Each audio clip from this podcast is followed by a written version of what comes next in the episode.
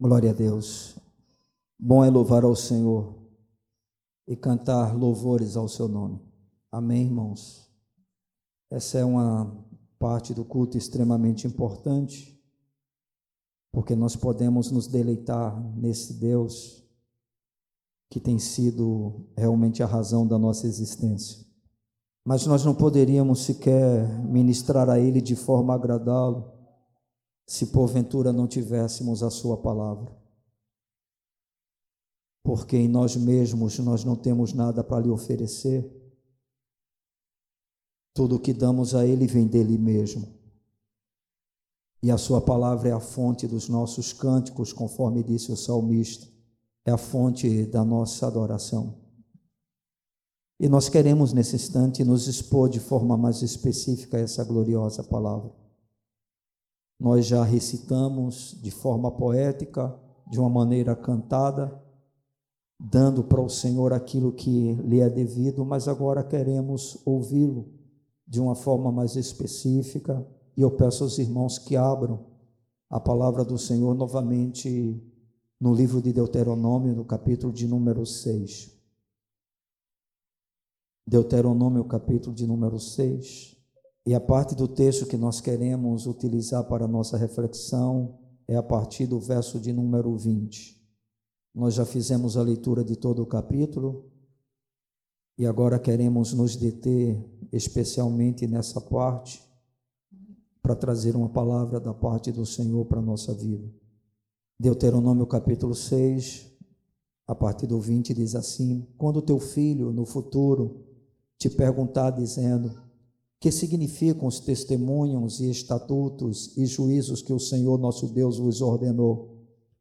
Então dirás a teu filho: Éramos servos de Faraó no Egito, porém o Senhor de lá nos tirou com poderosa mão. Aos nossos olhos fez o Senhor sinais e maravilhas grandes e terríveis contra o Egito e contra Faraó e toda a sua casa e dali nos tirou para nos levar e nos dar a terra que, sob juramento, prometeu a nossos pais. O Senhor nos ordenou cumpríssemos todos esses estatutos e temêssemos o Senhor nosso Deus para o nosso perpétuo bem, para nos guardar em vida, como tem feito até hoje. Será por nós justiça quando tivermos cuidado de cumprir todos estes mandamentos perante o Senhor nosso Deus, como nos tem ordenado. Amém. Louvado seja o nome do Senhor. Meus amados, nós estamos vivendo dentro do nosso tempo um período cada vez mais tenebroso. É um fato que as trevas têm avançado, é um fato que a iniquidade se multiplica a cada dia, como profetizou o Senhor Jesus. É um fato que Satanás, como o príncipe deste mundo, parece exercer um controle cada vez maior no que diz respeito a todas as coisas relacionadas a esta vida. Vemos isso sendo impregnado na cultura, vemos isso sendo impregnado na filosofia. Vemos isto como sendo um pensamento dos homens intelectuais do nosso tempo, e vemos isso acontecendo também dentro do seio da igreja. E quando eu falo igreja, é evidente que eu não estou me referindo à igreja do Senhor Jesus, no sentido daquela ou deste povo, né, que será levado por ele para viver eternamente em sua presença, mas da igreja institucionalizada, da igreja não é chamada denominacional, onde a gente tem observado exatamente essa ação né, maligna, fazendo com que os nossos olhos eles sejam tirados cada vez mais do Deus realmente que nós precisamos servir, nós precisamos amar. existe um conceito que é já comum nos países comunistas e que ele tem se tornado cada vez mais forte dentro do nosso Estado, no caso, no atual governo, e é algo defendido né, por muitos pensadores, filósofos, intelectuais né, do nosso tempo, aonde eles insistem em afirmar que a criação dos filhos não é um dever, uma obrigação dos pais, mas é algo que deve pertencer ao Estado. Ou seja, na cabeça dessas pessoas, não são os pais que devem educar, que devem conduzir os valores morais, os valores religiosos, os valores sociais né, em relação aos filhos, mas o Estado deve fazer isso.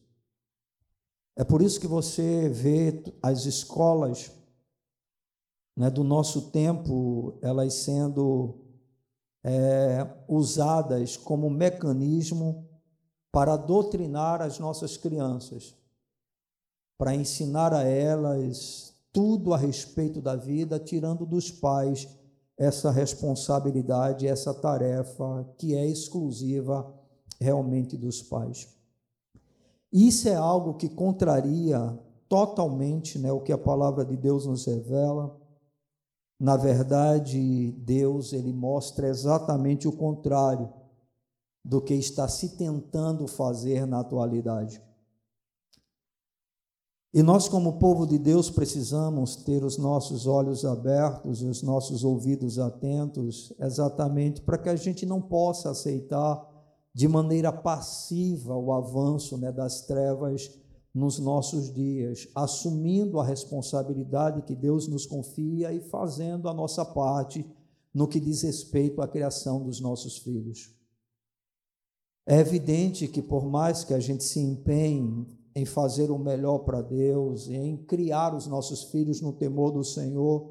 Isso não significa necessariamente que quando eles crescerem, eles seguirão o caminho do Senhor.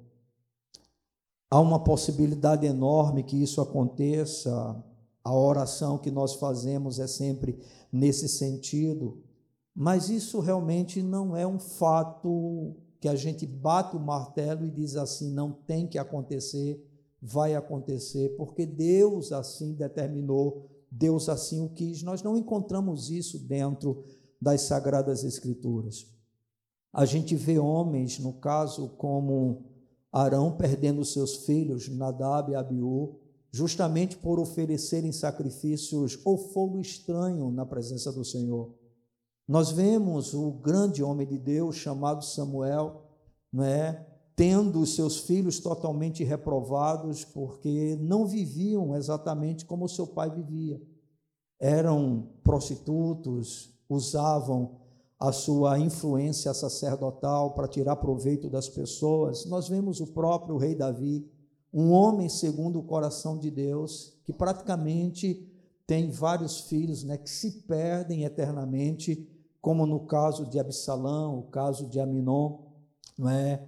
E assim nós temos muitos exemplos dentro da palavra de Deus, mas é um fato que a gente não pode realmente deixar de lado, não pode abrir mão, que Deus confiou a tarefa de criar os filhos aos pais e, sobretudo, de educá-los, principalmente quando se trata de questão de fé e dos valores que devem conduzir, guiar a nossa vida.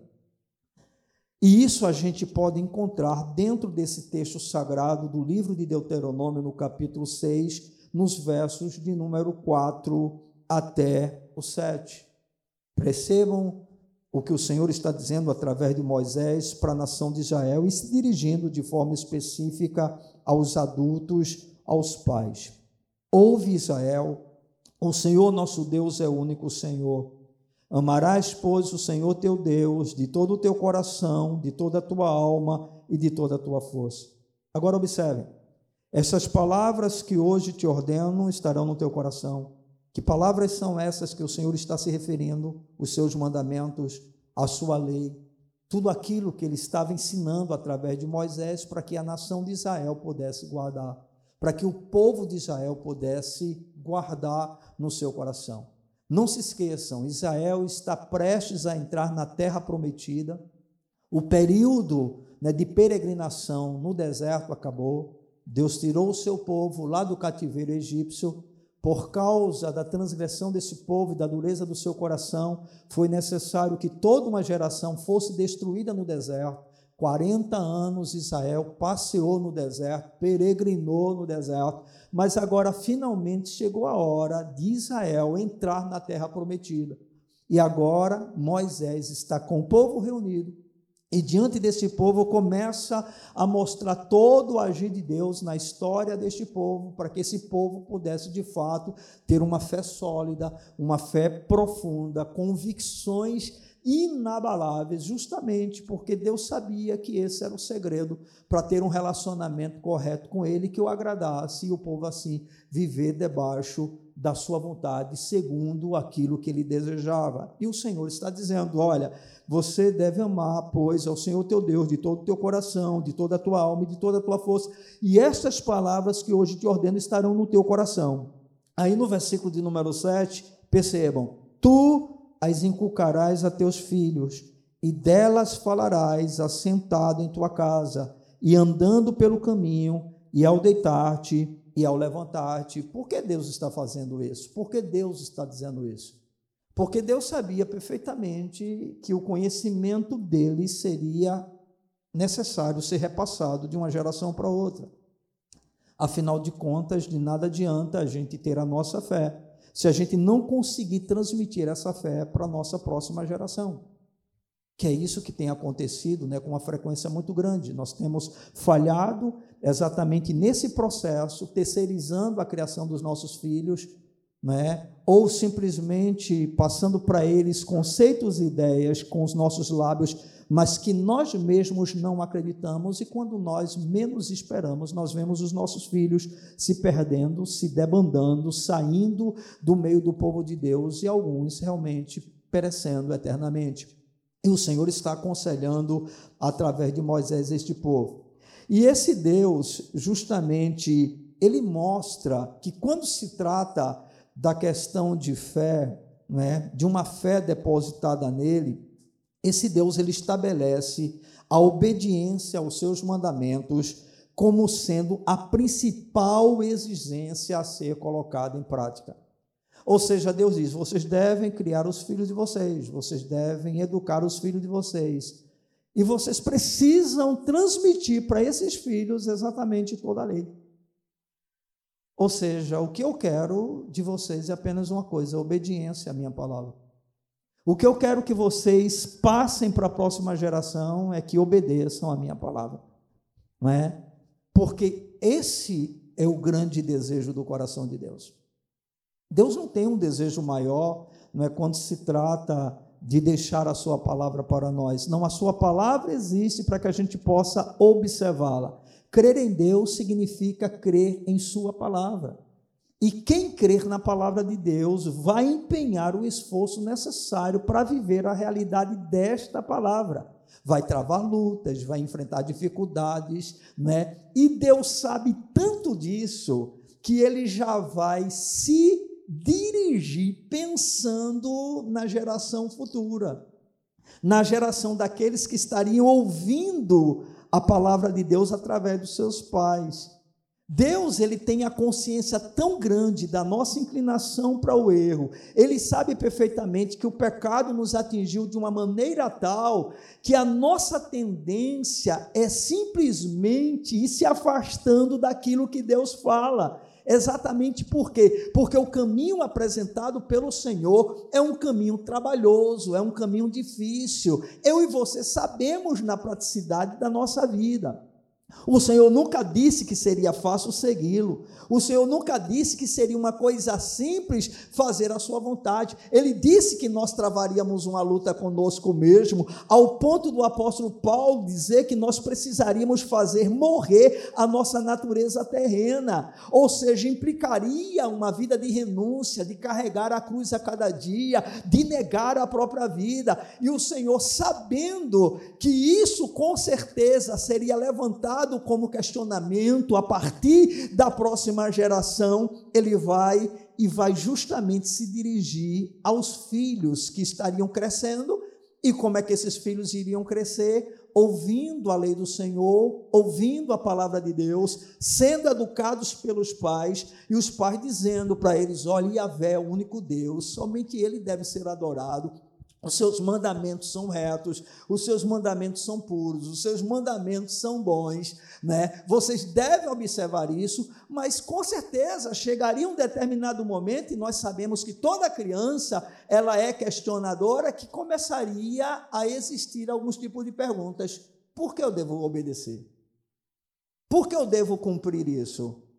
Por que eu devo servir a Yahvé? Porque eu devo obedecer aos seus mandamentos. E é em cima exatamente dessa realidade que os pais enfrentariam, né, que o Senhor começa, a partir do versículo de número 20, a tratar dessa questão. E aí, através de Moisés, não é, o Senhor vai apresentar exatamente alguns bons motivos como sendo um incentivo à obediência que os judeus nunca deveriam esquecer e que tornam a obediência uma bênção para o, para o povo de Deus e não um fardo. Irmãos, quando nós não compreendemos a palavra de Deus e o Deus da palavra, os mandamentos do Senhor para nós são penosos.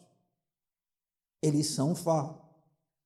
É por isso que a gente vê cada vez mais pessoas tentando tornar, vamos dizer assim, os mandamentos do Senhor mais suaves, mais leves, Hoje, se você chega com determinadas verdades para algumas pessoas, a primeira coisa que ela diz, não é bem assim, não é bem dessa maneira, não é bem desse jeito.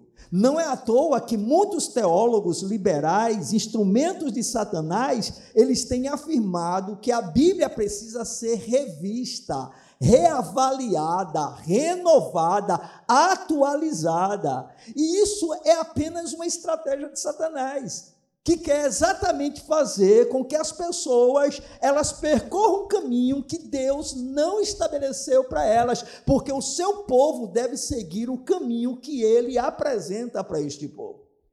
Então, irmãos, dentro desse texto sagrado, nós vamos observar que Moisés vai apresentar exatamente para aqueles pais que estariam entrando em Canaã, cujos filhos estariam crescendo, ele já tinha dado a lei, mostrado os princípios que deveriam reger o povo e disse: Olha, vocês devem inculcar isto sobre os filhos de vocês, vocês devem falar isso assentado, andando, isso deve ser o que vocês têm que compartilhar com eles. É? Mas aí o texto continua, quando a gente chega no versículo de número 20, a gente vê Moisés dizendo o seguinte: quando teu filho no futuro, ou seja, quando ele crescer, te perguntar dizendo: que significam os testemunhos e estatutos e juízos que o Senhor nosso Deus vos ordenou?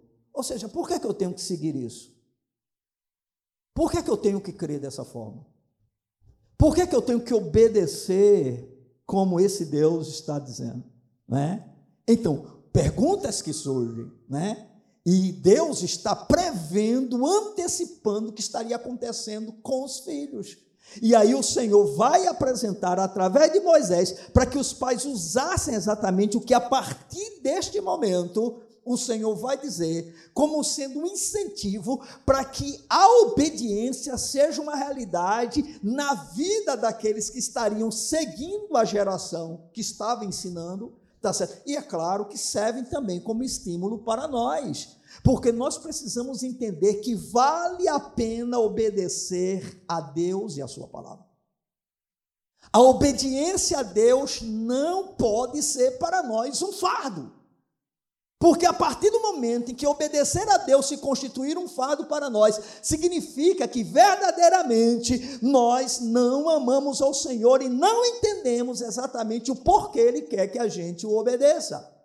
Porque dá a impressão muitas vezes né, que Deus quer o nosso mal, que Deus não quer a nossa felicidade. Por exemplo, você está dentro de um casamento, o casamento não está dando muito certo.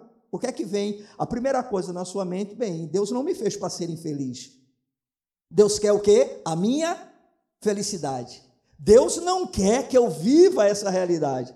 Eu vi recentemente, né, no, no, na, nas redes sociais, um vídeo de um pastor estimulando as mulheres. Eu nem tive paciência de ver ele terminando, mas ele estimulando as mulheres a se separarem dos seus maridos, se eles fossem grossos, se eles fossem estúpidos, se eles não fossem amáveis, se eles não fossem bons maridos, porque dizia o pastor que Deus não queria que fosse dessa forma. Quer dizer, um absurdo, algo que contraria totalmente o que a palavra de Deus diz, mas qual é a razão desse tipo de pensamento atual? Deus não quer que você seja infeliz, não é? Deus não quer que você sofra. Deus não quer que você se case para viver essa realidade. Esse é o tipo de pensamento moderno. Então, automaticamente você vai afrouxando a lei, vai relaxando a lei. E é evidente que esse tipo de conselho, de ideia, de ensinamento, ele é muito mais fácil da gente absorver, da gente aceitar, porque, irmãos, a nossa carne, ela quer aquilo que seja mais conveniente para ela. Aquilo que seja mais, vamos dizer assim, confortável. Nós não suportamos o sofrimento, irmãos. E carregar a cruz não é nada fácil, não é nada simples de se fazer. Mas aí o Senhor vem, né? E de maneira justamente benigna, longânima, né? Como é o nosso Deus amorosa, o Senhor diz para Exatamente, olha, quando teu filho no futuro te perguntar, dizendo que significam os testemunhos, estatutos e juízos que o Senhor nosso Deus vos ordenou, então vocês vão dizer para eles algumas coisas, para que eles entendam que obediência não é algo né, para tirar a nossa alegria, a nossa felicidade, para nos fazer pessoas sofridas. Não, não, não. Obedecer é algo bom é algo que Deus não apenas quer, mas é algo bom para nós, né? E aí o Senhor vai apresentar exatamente as razões que deveriam ser colocadas para os filhos nesse processo de crescimento, né, diante da palavra que eles estavam aprendendo e ao mesmo tempo observando nos seus pais. Porque é evidente que não existe aprendizado quando se trata de criação de filhos apenas em cima de palavras. Né? Se pensamos em dizer para os nossos filhos, faça o que eu digo, mas não faça o que eu faço, nós nunca vamos levar os nossos filhos a fazermos a vontade de Deus. Né? A nossa palavra tem que ser acompanhada, testificada com a nossa maneira de viver. Ou seja, para eu falar de algo que eu declaro acreditar, eu preciso viver aquilo que eu declaro acreditar para que a minha palavra tenha autoridade. É por isso que o Senhor, antes ele diz: primeiro, tu terás isso no teu coração. Ou seja, você vai viver as minhas palavras e você vai ensinar para os meus filhos, para os seus filhos as minhas palavras, porque eu quero que a próxima geração ela seja tão crente ou mais crente do que esta. E se a gente observar, tem acontecido exatamente o contrário. A nossa geração futura está cada vez mais frouxa, cada vez mais distante de Deus, cada vez com relacionamento mais superficial, cada vez respeitando menos ao Senhor. Estão entendendo? Porque tudo isso é parte de um projeto. E o projeto é tentar desqualificar o Deus da Bíblia, o Jesus das Escrituras, exatamente para que ele perca a sua credibilidade. Estão compreendendo? Os irmãos que têm, né, o grupo da igreja, puderam perceber que eu andei postando um comentário a respeito dessa série chamada The Chosen, que significa os eleitos ou os escolhidos. E algumas pessoas até da igreja ficaram empolgados, até marcação de cinema se fez, né, para ver coisas desta natureza, porque parece um filme bíblico, mas o filme de Bíblia não tem absolutamente nada. Pelo contrário, se apresenta um Jesus desfigurado, um Jesus sem autoridade, um Jesus que não tem nada a ver com o Jesus da Bíblia, não é? que apresenta-se de maneira totalmente pobre, não é Deus, não é Senhor, não é Rei. Ah, irmãos, nós precisamos tomar cuidado com essas coisas. E normalmente as pessoas gostam muito disso. Eu estava conversando com o irmão Genício e falava a respeito disso, né? Por que, que as pessoas gostam tanto de ouvir a palavra de Deus, vamos dizer assim, através de seriados? É porque seriado é entretenimento. É porque novela bíblica é entretenimento. Estão compreendendo? E nós amamos entretenimento, nós gostamos de entretenimento, né? É muito mais fácil a gente se apegar a essas coisas do que se apegar realmente à palavra de Deus, ir para a palavra de Deus, mergulhar na palavra de Deus, ler a palavra de Deus. E aí, resultado, a gente não tem conhecimento da palavra de Deus, se expõe a essas coisas, quando menos esperar, nós estamos cheios de pessoas, né, como a gente já tem visto por aí, chamando Jesus de você, né? Jesus, paz e amor. Entendeu? Esse Jesus, né, destituído de justiça, destituído de santidade, destituído de poder e de autoridade. E nós não podemos percorrer esse caminho, irmãos. Nós precisamos estar cautelosos em relação a tudo isso, né? Eu espero que quem aqui tem se exposto a essa porcaria tenha juízo, no nome de Jesus, né? Quer conhecer a história de Jesus? Vá para a Bíblia, meu irmão. Amém? Pode até ser que tenha né, alguns filmes bons, né, que realmente fale a palavra de Deus, mas de algumas fontes a gente já fica desconfiado. Né? Tem fonte, irmão, que só a fonte eu já digo, isso não é de Deus, não pode ser de Deus. Né? Porque o inimigo da nossa alma, ele vai sempre querer pegar a verdade e deturpá-la. A melhor maneira de você destruir a verdade não é chamando imediatamente de mentira, é baqueando ela até chegar a um ponto que a verdade se tornou uma mentira e a mentira uma verdade, que é onde eles querem chegar. Vocês estão entendendo? Eles querem nos afastar da verdade e da palavra de Deus. Observe que os nossos cânticos modernos o tempo todo é você, você, você, você. E eu via um pastor, né, que ele é bem assim radical em algumas questões, ele é bem machão, ele defende inclusive a masculinidade dentro do lar, que é correto, não é? E ele dizia: é, é, é uma coisa muito estranha o que está acontecendo nas igrejas, não é? Porque você chama Jesus de, de você, afirmando ter tanta intimidade, mas nessas igrejas o pastor exige ser chamado de Senhor. Ou seja, com o pastor eu chamo de Senhor. Com Jesus, que é Deus de Deus, que habita nas maiores alturas, que é santo, santo, santo, eu digo você porque eu afirmo ter intimidade com Ele. Intimidade com Cristo não nos dá o direito de tratarmos Ele no mesmo nível e na mesma dimensão que nós estamos, irmãos. Não é?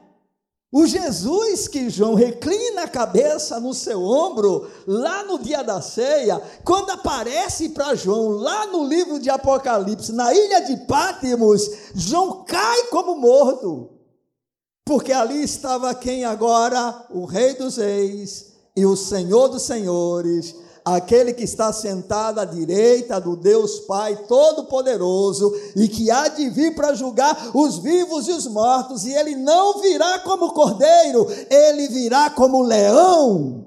Aleluia! Bendito seja o nome do Senhor. Então João começa a apresentar, aliás, João não, irmãos, perdão, Moisés, é porque eu estou aqui com 1 João capítulo 5, versículo de número 3, que afirma justamente que os mandamentos do Senhor não são penosos. Os mandamentos do Senhor são bênção. Quando Deus diz para um jovem que ele não deve ter relacionamento sexual antes do casamento, isso não é opressor, isso é bênção. Quando Deus diz para um casal que apenas o adultério ou relações sexuais fora do casamento devem ser uma razão ou a razão para a separação, isso não é opressão, isso é bênção, porque Deus sabe o que é melhor para nós.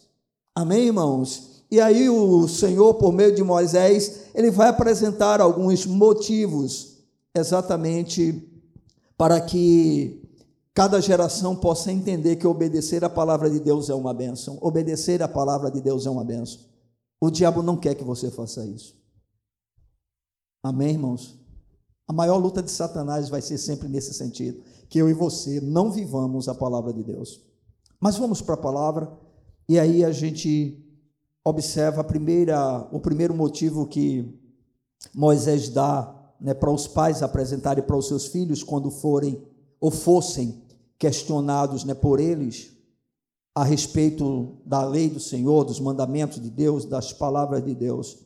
E aí no versículo de número 21 a gente vê dizendo o seguinte: Então dirás a teu filho: Éramos servos de Faraó no Egito, porém o Senhor de lá nos tirou com poderosa mão.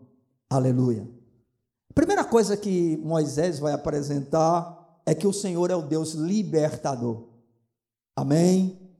Irmãos, não existe nenhum cativeiro que possa ser suficientemente grande que Deus não possa nos tirar de lá.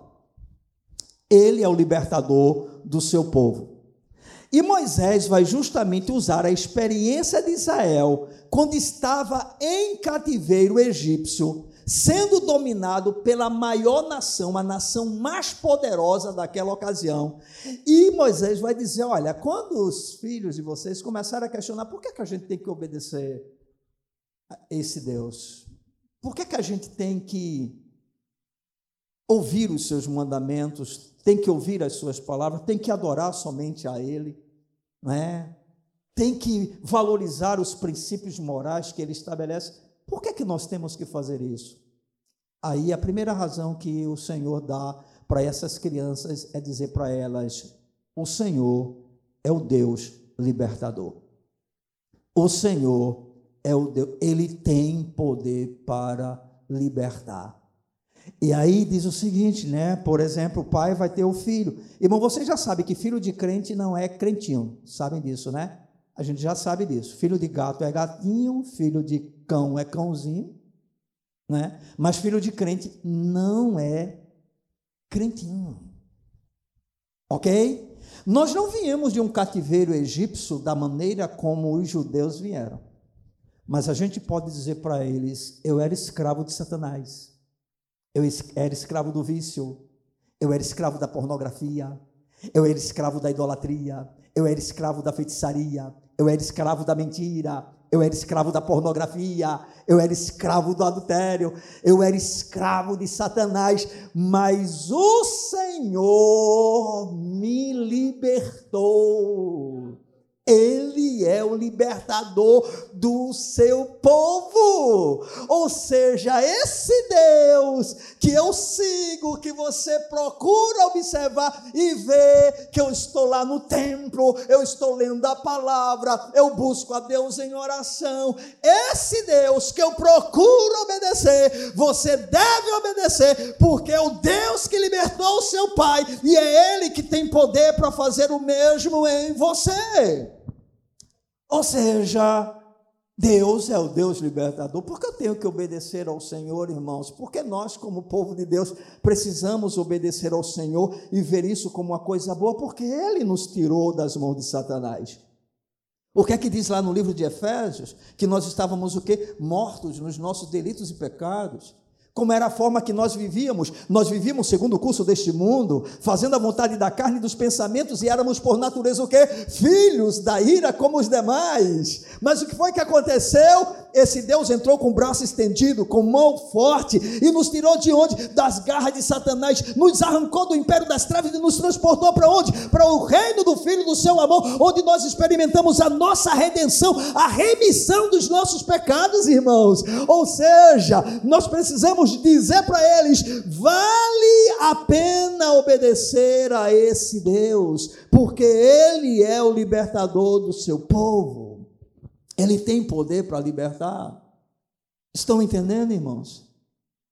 Quando você perceber que o seu filho começa a questionar Deus, e você tem que entender que hoje isso está acontecendo com muita facilidade, não se iludam. Conforme eu disse no início dessa reflexão, todo projeto é para colocar a educação dos nossos filhos nas mãos do Estado. Desse governo atual, claro, né, que é um governo comunista. Então eles querem doutrinar as nossas crianças. Tem pai que diz assim: Eu consegui um colégio integral para o meu filho, que bênção, que bênção nada. O seu filho vai ficar praticamente o dia todo sendo bombardeado, meu irmão.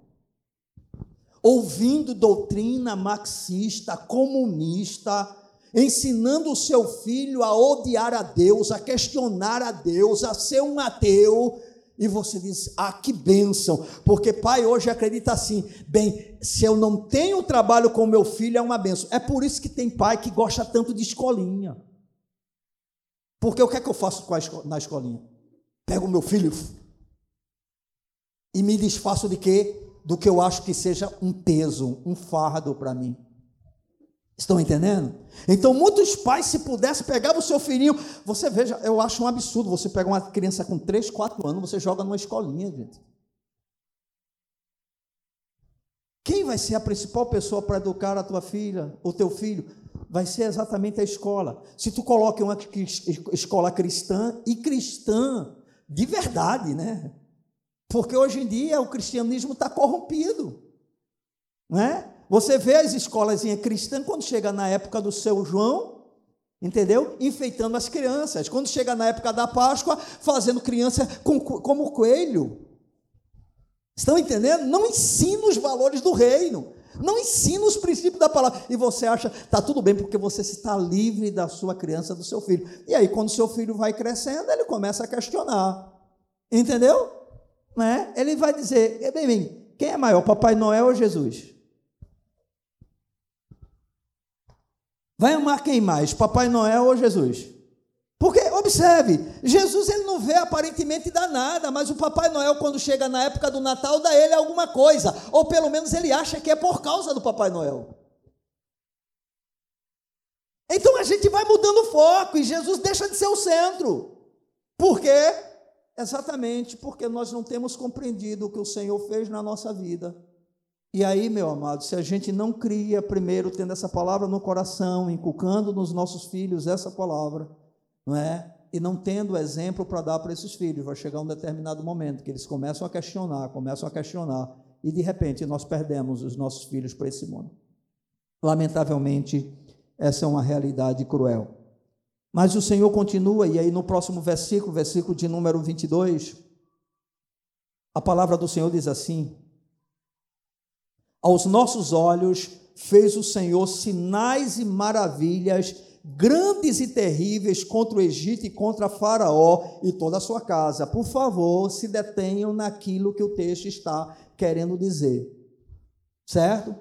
O Senhor está precavendo aqueles judeus que estariam entrando em Canaã, cujos filhos cresceriam ouvindo a lei do Senhor, mas chegaria um determinado ponto que esses filhos começariam a questionar a respeito das leis, dos mandamentos, do juízo de Deus. E aí o Senhor diz: Olha, quando eles começarem a fazer isso, a primeira coisa que vocês devem dizer é que Deus, o Senhor, libertou o seu povo do Egito.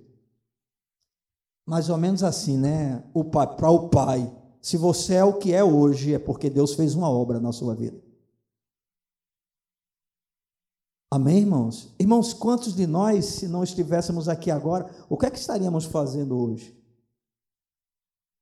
Estávamos na gandaia, estávamos mergulhados no pecado, estávamos caminhando a passos largos para o inferno, irmão.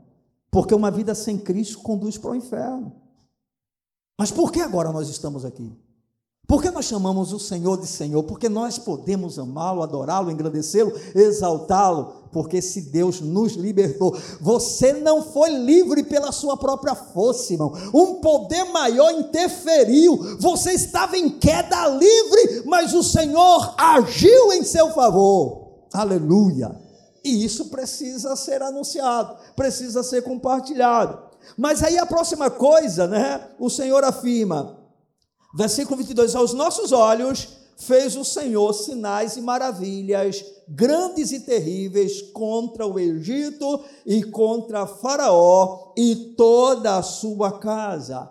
Ou seja, olha, digam para os vossos filhos que os meus mandamentos devem ser observados, obedecidos, que a minha palavra deve ser levada a sério, a sério Tá certo? Porque eu não sou apenas o Deus libertador, eu sou o Deus sobrenatural. Eu sou o Deus que opera milagres. Eu sou o Deus que faz maravilhas.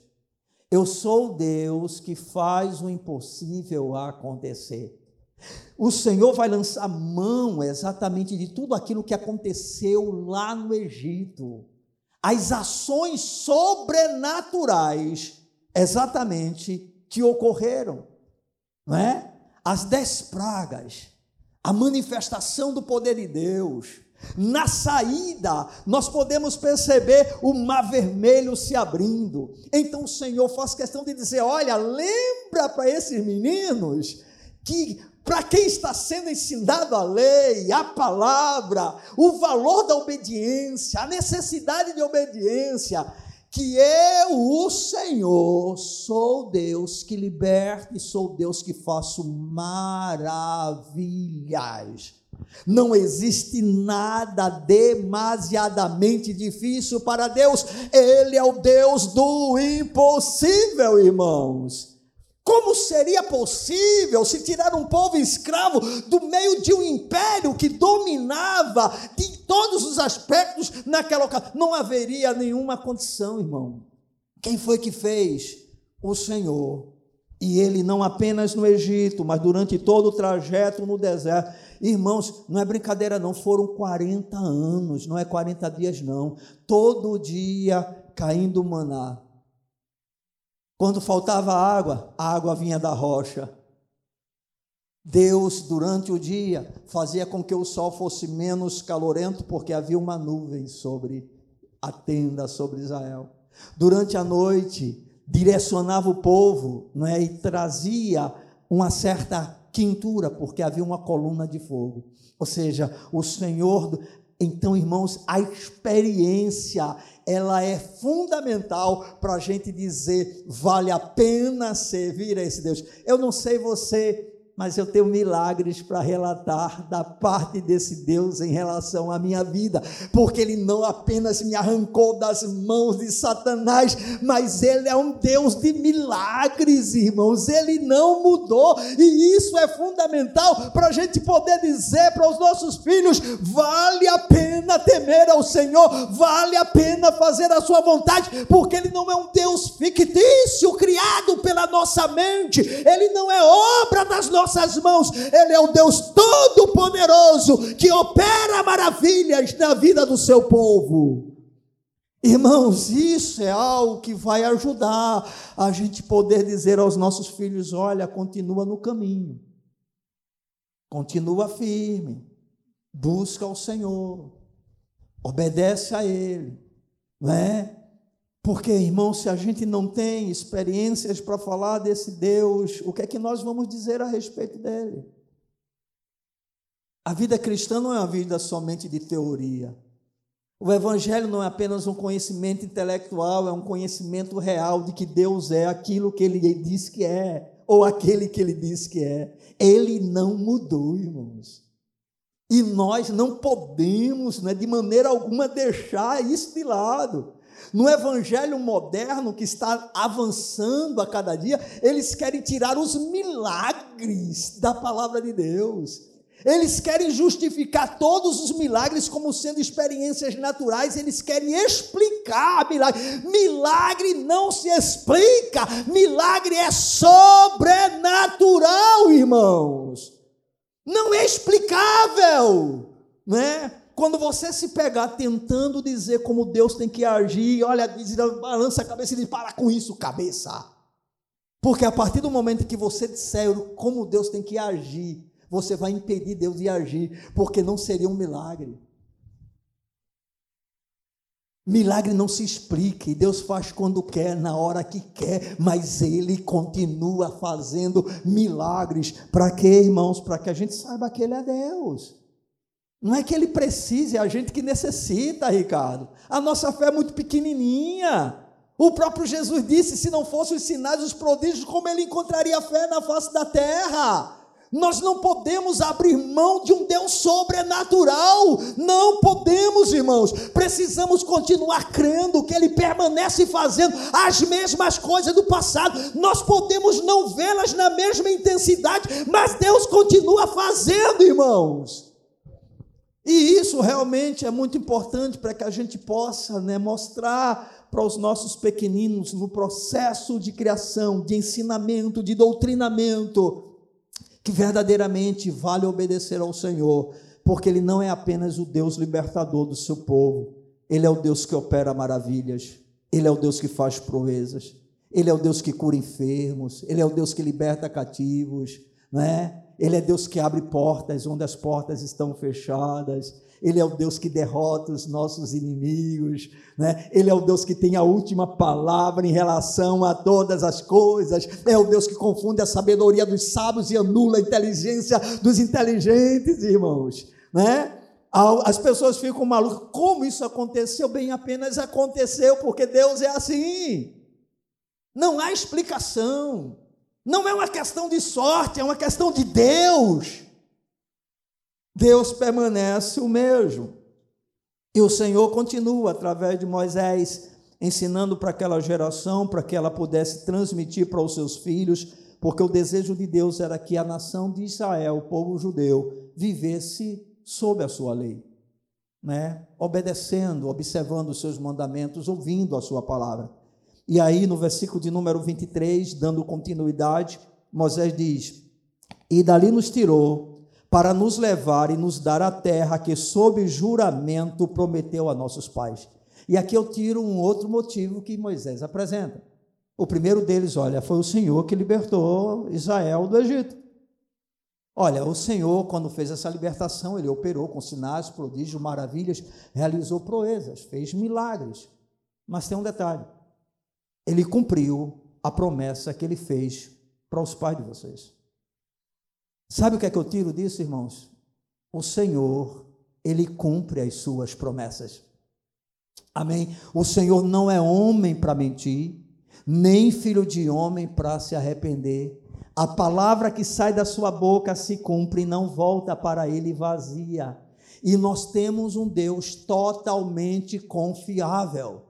Irmãos, ninguém precisa passar insegurança para os seus filhos em relação às promessas de Deus, porque o Deus que prometeu, ele é fiel. Aleluia! Podemos falar com toda clareza, com toda naturalidade. Existe um céu preparado para aqueles que temem ao Senhor, assim como existe um inferno, que é o destino de todo aquele que rejeita o caminho estabelecido por Deus, que é Jesus Cristo, irmãos. Porque o Senhor cumpre as suas promessas. A igreja pode passar para os seus filhos, por mais que isso seja uma história que vem sendo contada há décadas, há séculos a igreja pode dizer, os pais podem dizer: Jesus está voltando. E ele virá para buscar o seu povo. Ele virá para buscar a sua igreja. Nós podemos afirmar com toda a convicção: haverá um tempo que todos estaremos na presença de Deus para sermos julgados. Há um julgamento que vai acontecer, querido. Há um julgamento que não está tarde de acontecer e nós precisamos falar isso com convicção. Isso não é história de carochinha. O céu é real. O inferno é real. Jesus é real, né? Ele não apenas veio, o Verbo se fez carne, habitou entre nós. Diz João: vimos a sua glória como glória do unigênito do Pai. Mas o Verbo que se fez carne, ele tomou sobre si a nossa culpa, carregou o nosso pecado, e por causa da nossa transgressão, ele se fez pecado em nosso lugar, e foi à cruz, morreu, foi crucificado, e bradou: está consumado, obra concretizada, completa, a morte por um um tempo aparentemente teve domínio sobre ele, mas ao terceiro dia, não pôde detê-lo, ele ressuscitou, passou aproximadamente 40 dias, mostrando claramente que ele é real, voltou para o Pai, mas um dia virá uma outra vez para buscar o seu povo, porque ele é um Deus que cumpre promessa. Aleluia! Deus não falha nas suas promessas. O que é que Israel estava experimentando nesse momento que começa agora a entrar em Canaã? Uma promessa que foi feita a Abraão, ainda em U dos Caldeus. Quando Deus escolhe Abraão, Deus diz: sai da tua terra, da tua parentela e vai para uma terra que eu te mostrarei. De ti eu farei uma grande nação. Eu te abençoarei, farei grande o teu nome eu abençoarei todas as famílias da terra através de você. E essa terra que eu vou lhe dar, tá certo? Será possessão para você e para sua descendência. Abraão saiu, nós sabemos a história, teve como filho Isaac, Isaac teve Jacó, Jacó teve os doze patriarcas, né? Aí Deus, para proteger esse povo e para fazer esse povo crescer, leva esse povo para o cativeiro, coloca lá no Egito. Eu estava pensando nesses dias, né, lendo as escrituras sagradas em relação ao que o Senhor fez na nação de Israel. É uma coisa impressionante você criar uma nação dentro de uma outra nação. Isso é fantástico, irmãos, né? Preservar aquele povo no meio de um outro povo, não é brincadeira não, e o povo se multiplicou assustadoramente. Aí chega a hora, o Senhor tira aquele povo para cumprir a promessa, e depois de mais de 500 anos de história, a promessa se cumpre, porque Deus é fiel, Deus é fiel, e nós precisamos, irmãos, mostrar para as nossas gerações futuras essa verdade. Quando alguém chegar e dizer para você, bem, Deus não faz mais milagre, Deus faz milagre, Deus continua fazendo. Não, mas Deus tem a ciência, a ciência ciência é limitada, Deus não. A ciência chega a um ponto que diz: Eu não sei o que fazer. Deus tem sempre algo que Ele pode fazer, irmãos, e nós precisamos acreditar nisso. Estão compreendendo? Ah, não, depois que morreu acaba. Não, querido, isso aí é a tua convicção. A morte para mim não é o fim, porque a minha esperança em Cristo não está apenas nessa vida. O Jesus que eu creio, de fato, ele também morreu, mas ele venceu a morte. Ele está agora sentado à destra do Pai, do Deus Todo-Poderoso, e ele virá uma outra vez. Irmãos, ele não falha. Amém. A promessa lá estabelecida no livro de Gênesis, no capítulo de número 3, quando o Senhor diz para a mulher, da tua semente, né? Esta, a, a, este, o filho da, da, da mulher, a semente da mulher, estaria esmagando a cabeça da serpente e a serpente feriria o seu calcanhar. Essa promessa se cumpriu, irmão. Essa promessa se cumpriu. Todas as profecias em relação a Cristo se cumpriram, porque o Senhor é Deus que cumpre promessa. Ele não se esquece das suas promessas. Amém. Mas aí o Senhor continua e nós temos um quarto motivo que é apresentado por Moisés Agora observe o versículo de número 24, que é muito lindo. O Senhor nos ordenou cumpríssemos todos esses estatutos e temêssemos o Senhor nosso Deus para o nosso quê? Perpétuo bem, para nos guardar em vida, como tem feito até hoje. Ou seja, o quarto motivo que Moisés vai apresentar, que deveria ser usado como argumento para os filhos quando questionassem sobre a necessidade de ouvir a palavra de Deus, de obedecer a palavra de Deus, de viver segundo a palavra de Deus. A quarto, o quarto motivo é que é para o nosso bem. Ou seja, obedecer ao Senhor não é apenas para agradar a Deus, é o melhor para a nossa vida. Moisés vai dizer: é para o teu perpétuo bem. Ou seja, você quer viver na benção, obedeça ao Senhor. Você quer viver uma vida segura, obedeça ao Senhor. Você quer ter certeza para onde você está indo, obedeça ao Senhor. Você quer ter a garantia que os seus inimigos nunca prevalecerão contra você? Obedeça ao Senhor. Você quer viver uma vida debaixo da bênção? Obedeça ao Senhor. O que significa obedecer é bênção, irmãos. Há uma bênção na obediência, porque o Senhor, Ele sempre quer o melhor para nós. Irmãos, Deus não faz pegadinha conosco. E Deus nunca nos diz algo que tenha como finalidade nos levar a um lugar pior. Pelo contrário, Ele sabe perfeitamente como nos conduzir.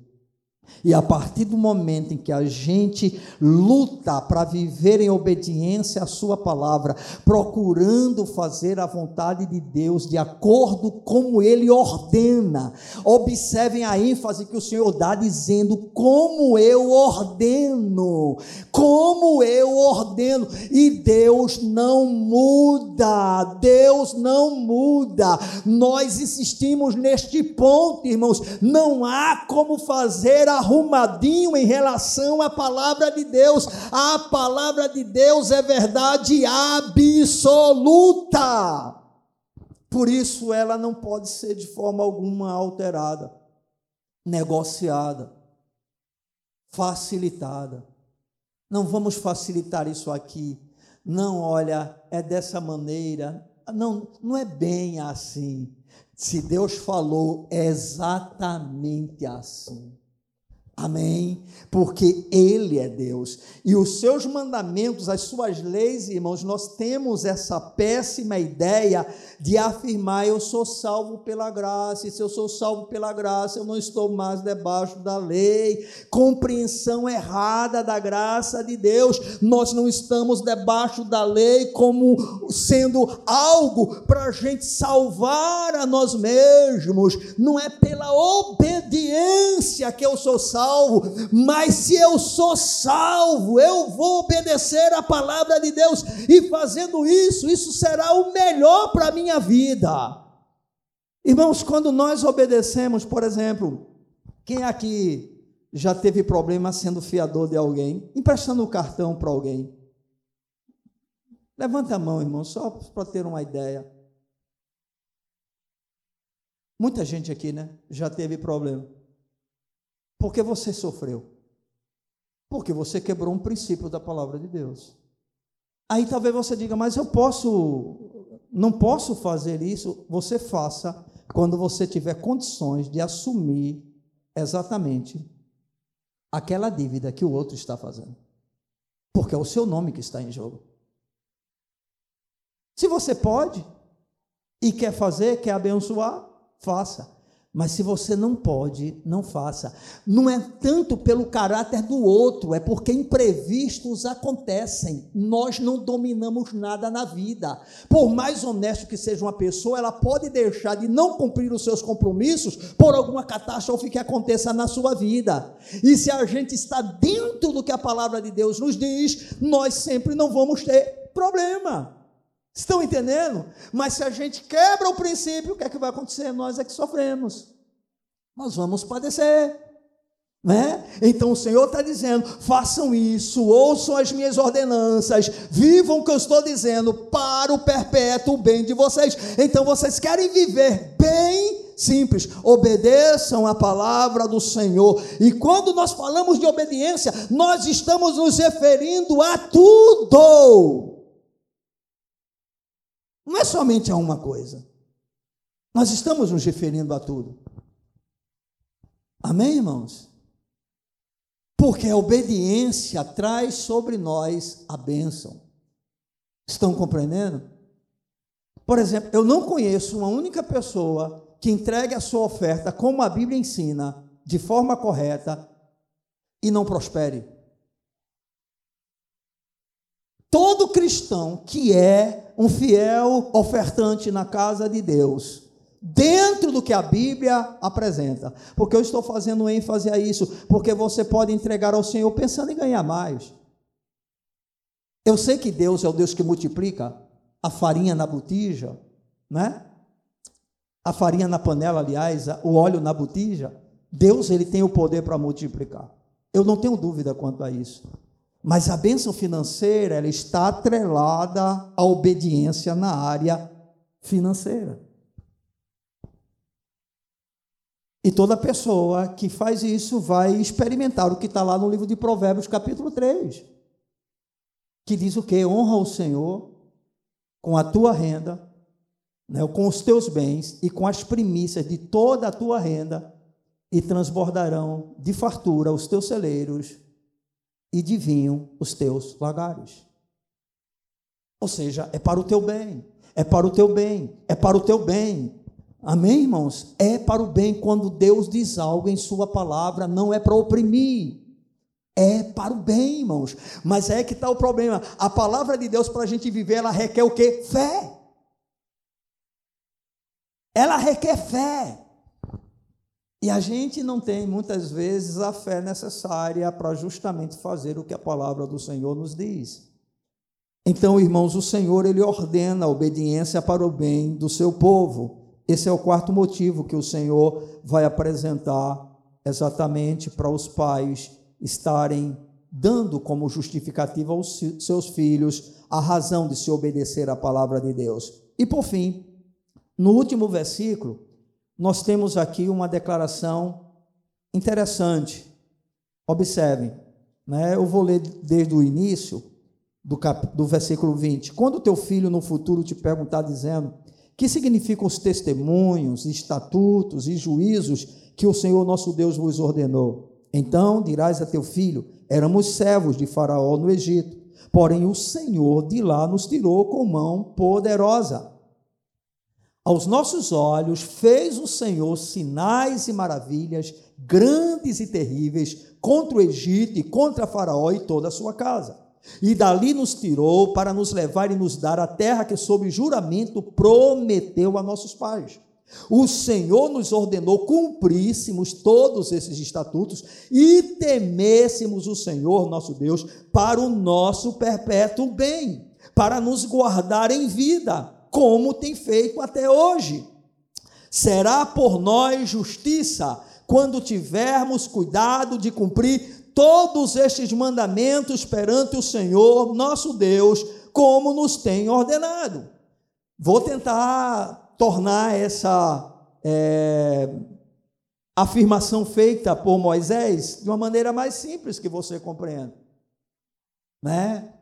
Moisés vai concluir exatamente as razões que deveriam ser apresentadas para os filhos, quando os filhos questionassem a respeito dos mandamentos do Senhor, da lei do Senhor, da palavra de Deus, de tudo aquilo que Deus havia estabelecido como sendo princípio para ser vivido, para ser observado.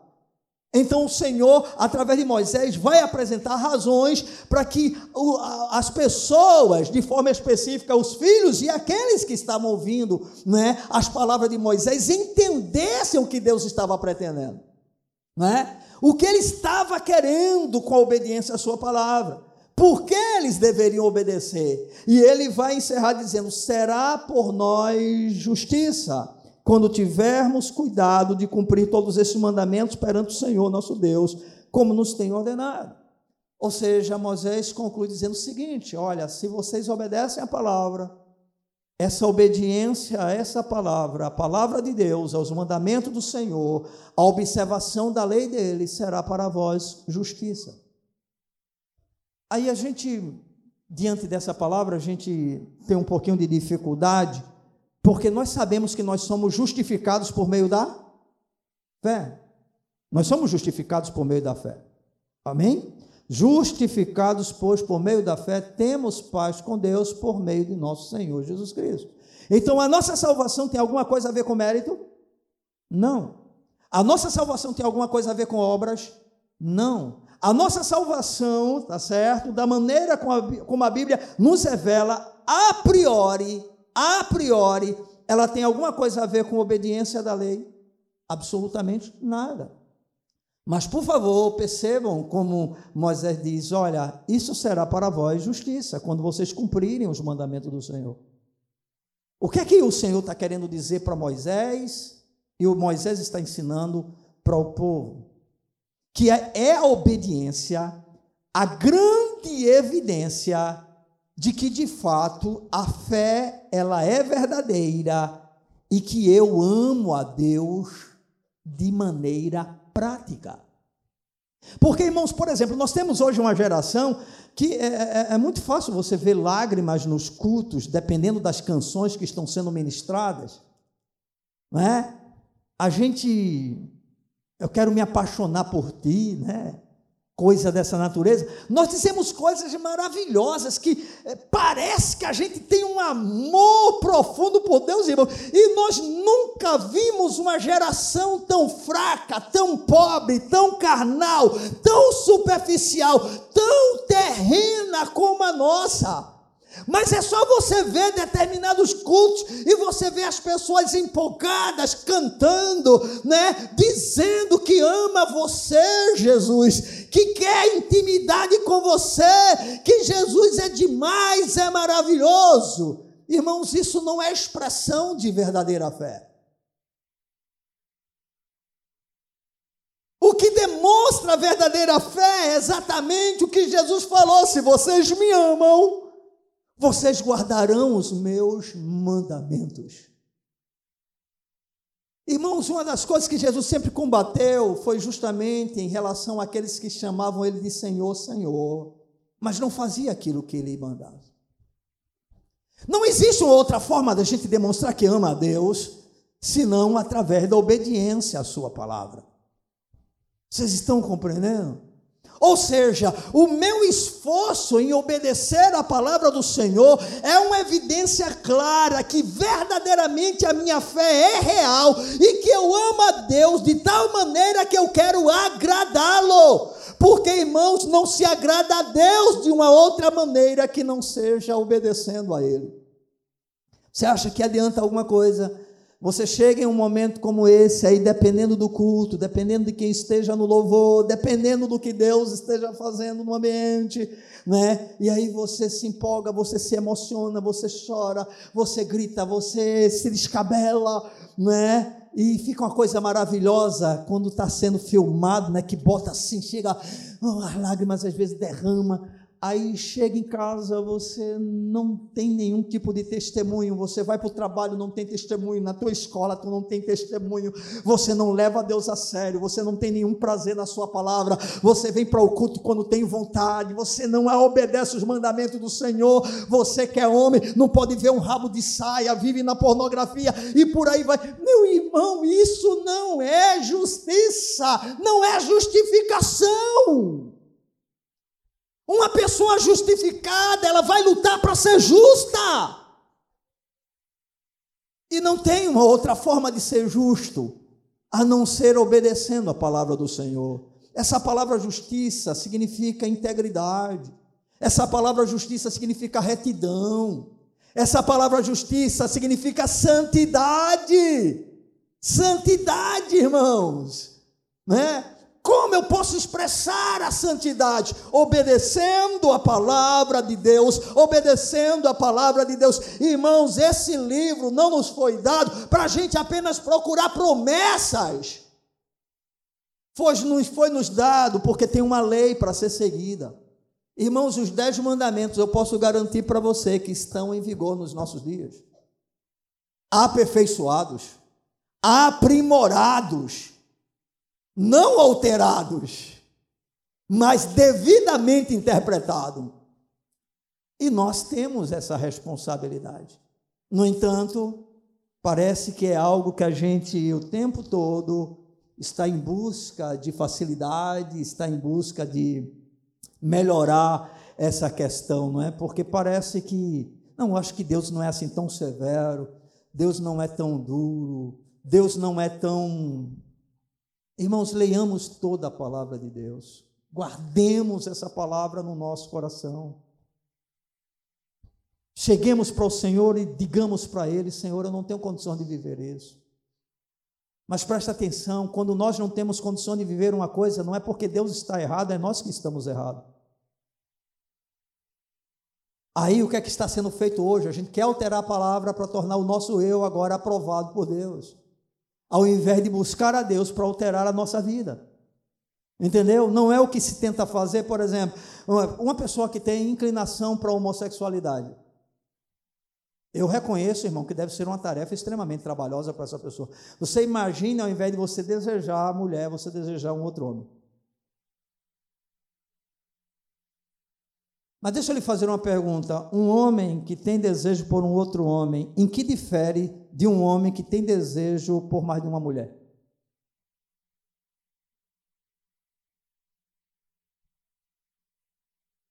Em nada. Não é o mesmo tipo de pecado? Pecado de imoralidade, pecado de prostituição. Mas a ordem de Deus para o adúltero é qual? Não adulterarás. Aí o cara agora casou, acabou, ele não tem mais problema com isso. Quem é casado aqui? Homem, macho. Macho legítimo.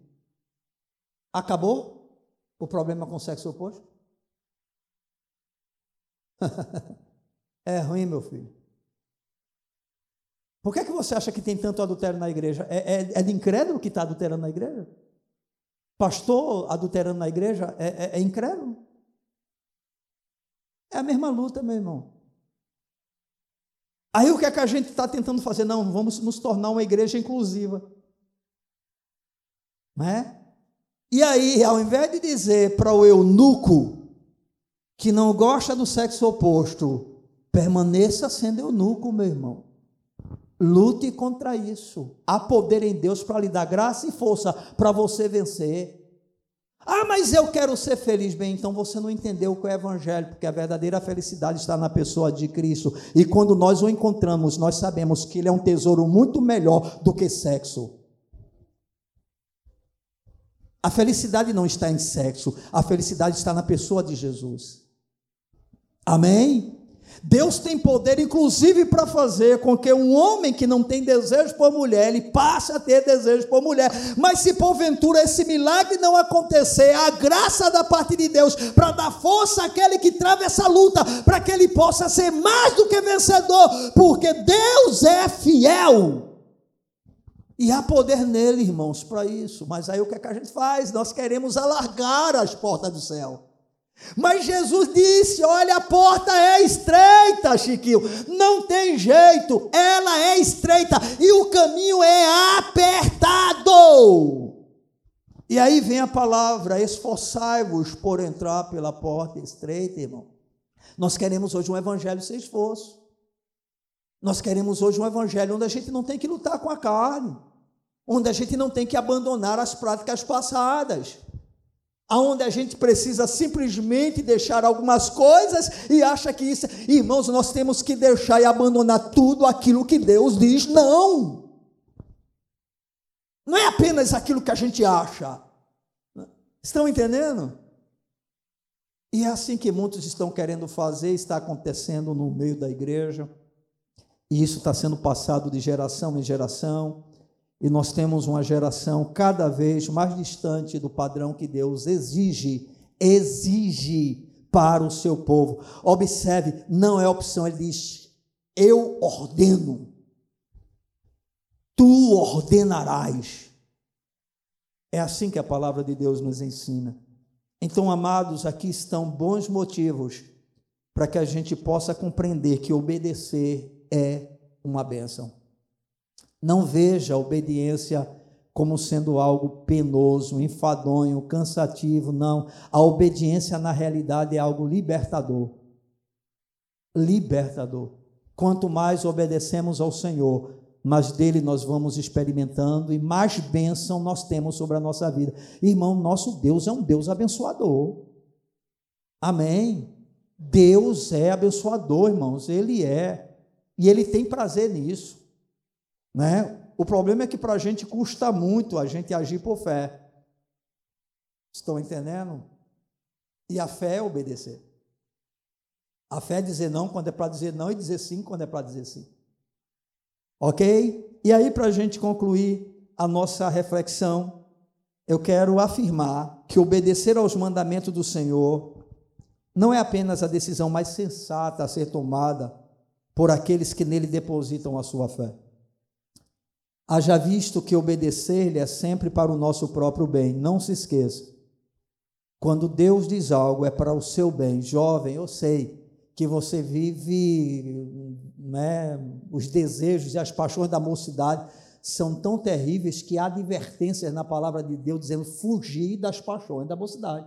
Irmão, é algo tão forte, é algo tão complicado que a Bíblia manda a gente fugir. Né? Se tem algo que a Bíblia manda a gente fugir, se chama paixão da mocidade.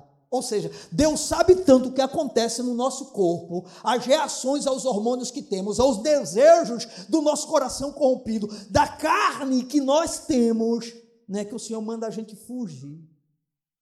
Fugir. É mais ou menos assim, não brinque com isso. Não abra uma brecha, não abra um espaço.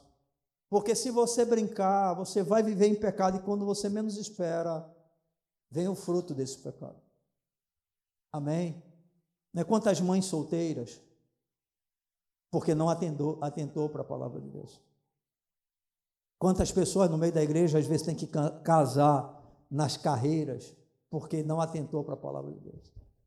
Porque não soube esperar, porque acha que é opressão. Entendeu? Não, mas, né, poxa, todo mundo faz, porque eu sou, eu não posso fazer? Porque você não é todo mundo. Você é crente. Você é santo, você é salvo, você é habitação de Deus, você é propriedade divina. Estão entendendo? Não é? Então, amados, obedecer ao Senhor traz sempre o nosso bem. Obedecer aos mandamentos do Senhor também é fundamental, como a grande evidência de que a fé que possuímos é autêntica e verdadeira. Amém? Sem obediência, a gente tem que questionar o tempo todo a nossa fé. E não fique surpreso se outros questionam. Se aquilo que declaramos acreditar nós não praticamos, é evidente que damos todo o direito do mundo das pessoas meterem o pau na nossa vida. Se você é crente e é desonesto, você não é crente.